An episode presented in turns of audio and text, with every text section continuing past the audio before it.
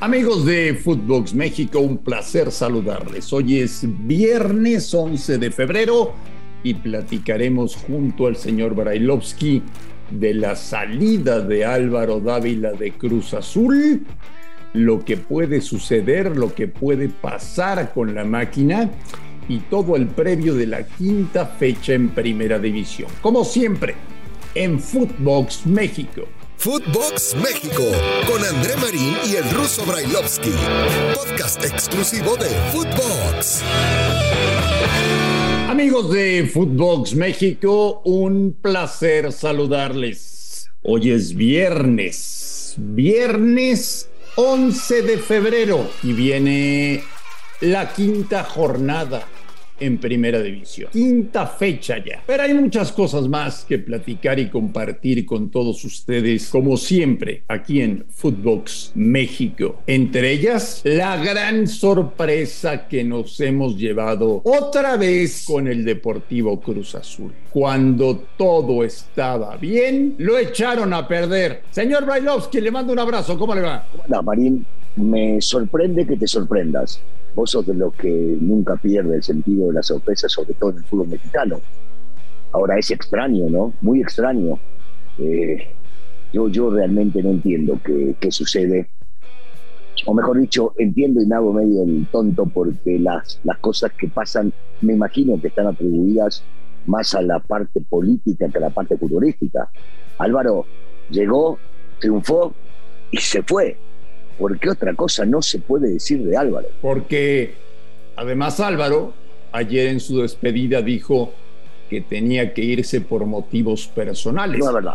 Yo no le creo, Russo. Te dije inmediatamente, no es verdad. Yo tampoco le creo. Eh, el tipo es muy, muy decente, muy derecho, muy honesto, eh, muy fiel a, su prestigio y a lo que ha marcado dentro del fútbol mexicano, eh, entendiendo lo que hizo en Morelia, ahora precisamente el Cruz Azul, después de tantos años de no absolutamente nada. Y, lo, que, lo que todavía no sé si decir que me extraña o no es ¿qué esperaron? ¿Quedarme todo el equipo para poder, eh, para poder decirle hasta luego? ¿O para arrinconarlo y que se vaya? Qué raro, ¿no? Yo no tengo nada eh, en contra del sucesor de él en este momento, eh, pero parece muy raro, muy extraño todo lo sucedido eh, ya que se había quedado como asesor del consejo o como asesor de la cooperativa, eh, pero, pero no, no, entiendo este cambio abrupto. Eh, si es por un tema político, ¿y qué tiene que ver? Si el señor estaba haciendo bien las cosas, lo dejamos. Y vemos cuando no funcione cómo lo rajamos o cómo lo rinconamos. Pero, pero es muy raro, ¿no? Y, otra vez te digo, acá no tengo nada en contra de Ordiales, que ha demostrado ser un tipo trabajador, pero, pero sí me extraña este, la salida en este momento, justo en este momento, de Álvaro Dávila. Porque, porque además, fíjate, Ruso, eh, Álvaro llegó en un momento de turbulencia, ¿no? Que era la salida de los, de los Álvarez de la institución. Cuando los directivos de la cooperativa vuelven a tomar el control del club cuando no había absolutamente nada. No había jugadores renovados, no había entrenador, no había cuerpo técnico, no había fuerzas básicas, no había absolutamente nada. Llegó Álvaro con su equipo de trabajo, que también me parece hay que nombrarlo porque Álvaro no se manda solo, o sea, él trabaja con un grupo de personas que son muy brillantes y que le acompañan desde que estaba en Morelia y organizan todo, le dan rumbo, consiguen el título después de 23 años, forman las fuerzas básicas, consiguen éxitos en fuerzas básicas, ya hay jugadores que están trabajando con el primer equipo, o sea, todo iba de maravilla. Lo que pasa Daniel, es que trabajar en una institución y en una cooperativa como Cruz Azul es realmente complicado. O sea, es realmente un caos. Tú y yo conocemos gente que ha estado dentro de la institución y te dicen que es es más peligroso trabajar en Cruz Azul que ir a la guerra. Sí, sí, es, es una desgracia porque Cruz Azul es un grande del fútbol nacional y lo demostró con creces. Eh, siempre, siempre, aguantando todo cuando las cosas no funcionaban. Y de repente empiezan a funcionar y funcionan bien y salen campeones y son competitivos trayendo, trayendo un técnico de, de nivel porque también Reynoso potenció todo lo que había ahí adentro. Pero, pero claro, esto va más allá de la cuestión netamente futbolística, que es la que nos compete y es la que intentamos hablar constantemente. Pero con este bombazo eh, te queda muy lejano el poder pensar, sí, bueno, hablemos un par de minutos de, de, lo que se viene en la liga, pero, pero esto, esto es más política que otra cosa, André. Esto ya no es fútbol neto, esto tiene que ver con lo que decís, qué complicado debe ser estar ahí adentro y trabajar este, con los cooperativistas o con la gente que está al mando, en este caso de los cooperativistas, que eh, tiene mucho que ver, nos deja la sensación, de la cuestión que, que, va más allá del fútbol, como decía, y que tiene que ver con, con una política interna que ahí sí.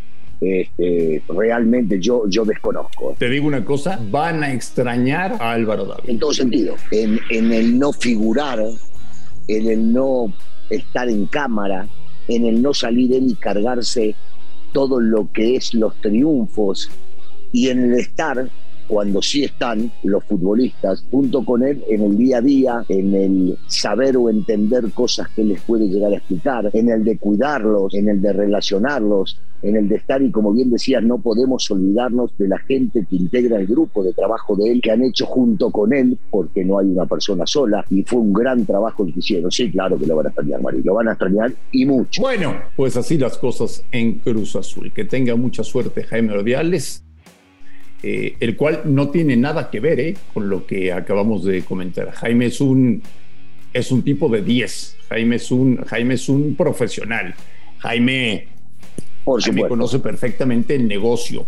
Eh, que le vaya muy bien, que le vaya de maravilla y ojalá que Cruz Azul, por su gente, no resienta lo que ha sucedido, que es la salida de Álvaro Dávila.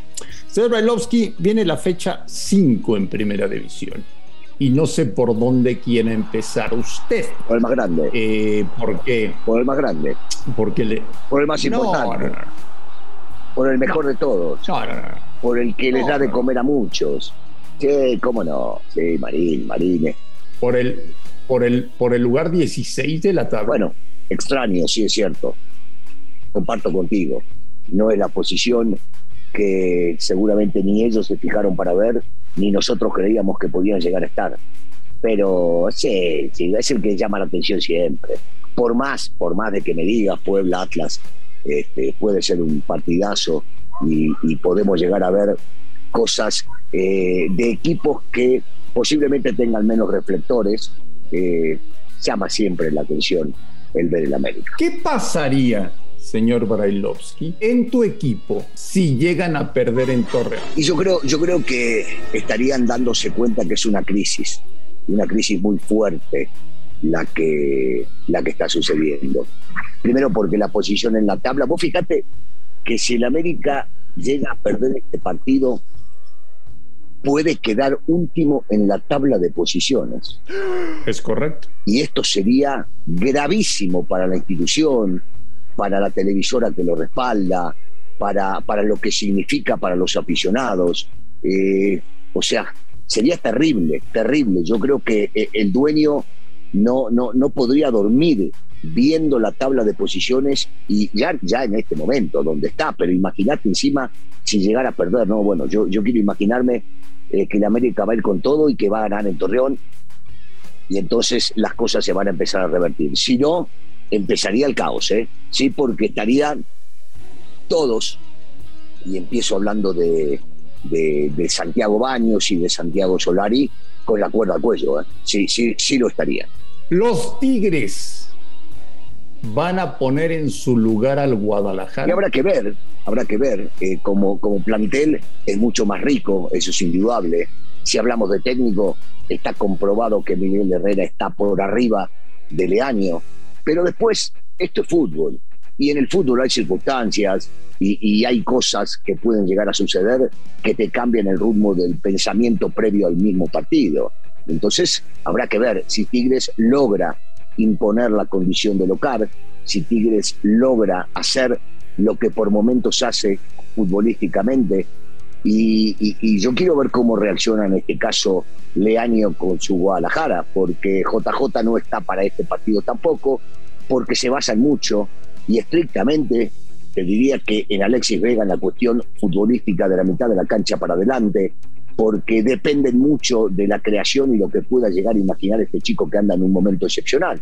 Entonces habrá que ver, habrá que ver cómo, cómo se presentan y si, y si no cometen errores, porque con Tigres los errores lo van a pagar muy caro. ¿Te llama la atención el duelo Coca-Larcamón? Sí, mucho la atención, mucho porque estás hablando del campeón y estás hablando del técnico que ha revolucionado eh, Puebla, que lo ha puesto en el lugar que Puebla tiene que estar hace muchísimos años, porque lo hemos visto, siempre ha sido un equipo sumamente competitivo, hace años, hace años que no lo veíamos así, eh, un equipo con garra, que no importa quién salga a la cancha, que no importa quién esté, que se le van jugadores constantemente.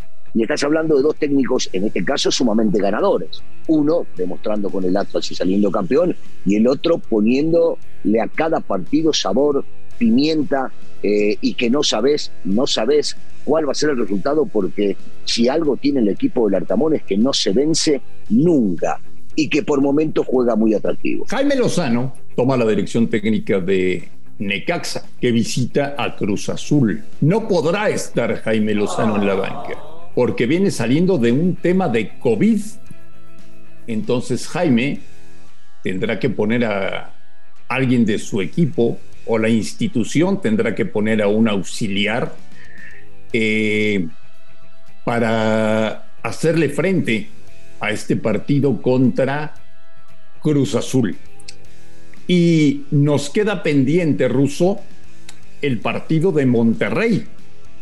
Un Monterrey que apenas viene regresando del Mundial de Clubes y que tiene que postergar otra vez su partido.